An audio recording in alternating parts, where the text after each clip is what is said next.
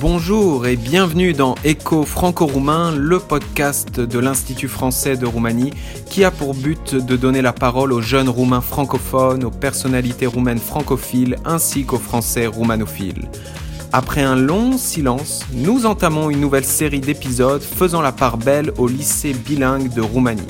Et oui, Suite au mois de la francophonie 2021, qui a été riche en animation malgré le format virtuel imposé, des lycéennes roumaines francophones et francophiles avant tout ont envie de partager avec vous une impression, un coup de cœur, une flânerie et que sais-je encore par rapport à leur propre expérience de la francophonie. Leurs témoignages, vous verrez, sont à la fois poétiques, mélancoliques, drôles, touchants, pétillants. Bref, laissez-vous emporter par ces nouvelles chroniques lycéennes.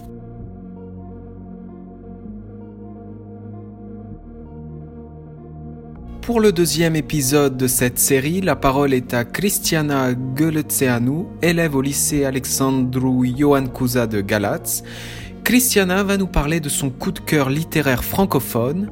Nous saluons et remercions au passage sa professeure de français, Madame Julia Maria Kernoag, pour son implication et sa participation au projet. Sans famille est un roman célèbre de l'écrivain français Hector Malot, publié pour la première fois en 1878. C'est un roman qui évoque de nombreux faits sur la France du XIXe siècle. Il nous fait découvrir les villes et les villages français de cette époque-là, en nous montrant la vie de campagne, la misère, le travail des enfants, le travail dans la mine, la difficulté des voyages, et ainsi de suite. Sans famille est un roman qui raconte l'histoire d'un petit enfant, Rémi, qui est abandonné devant la maison de personnes de conditions de vie modestes. Cette famille adoptive s'occupe de lui pendant huit années, après lesquelles, faute de moyens financiers, elle est incapable de le garder. Il a alors vendu un saltimbanque nommé Vitalis, qui voyage à travers tout le pays. Emportant le jeune Rémi, le musicien ambulant continue son chemin et ensemble, ils parcourent la France en jouant des spectacles de théâtre et de musique. Cependant, Vitalis ne reste pas éternellement avec le pauvre Rémi qui, après la mort de son maître, se retrouve seul face à son destin. Mais brave et courageux, en suivant les conseils de son défunt maître, Rémi arrive à surmonter colline et montagne. Il retrouve de nouveaux parents une nouvelle famille qu'il doit quitter deux ans plus tard à cause d'un nouveau malheur, jusqu'au jour où il rencontre sa véritable mère. Cette mère était la dame anglaise nommée Madame Milligan, qu'il avait rencontrée lorsque Vitalis, le saltimbanque, était en prison. Elle et son fils Arthur deviennent une nouvelle famille pour Rémi, un refuge. Et la vérité éclate enfin. James Milligan, le frère du mari de sa mère, Madame Milligan, était responsable de tout ce que Rémi avait subi. Il avait payé des gens pour le kidnapper et pour emmener Rémi loin de sa mère. Ainsi, James Milligan pouvait profiter pleinement de la richesse de Madame Milligan. Pour moi, ce livre est un grand coup de cœur pour deux raisons. Tout d'abord, la personne qui m'a donné l'occasion de le lire est très important dans ma vie.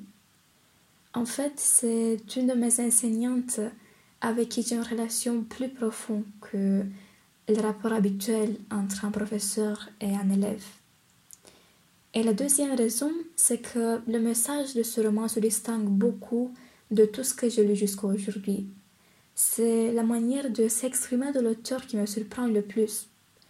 Il ne s'implique pas affectivement dans l'histoire, il adopte une position neutre, je dirais, envers les événements qui se passent, mais toutefois, il parvient à transmettre les émotions d'une manière sans précédent. Pour être franche, c'est le seul livre qui m'a fait pleurer. Pour autant, le caractère moralisateur n'estompe pas la qualité du style d'écriture.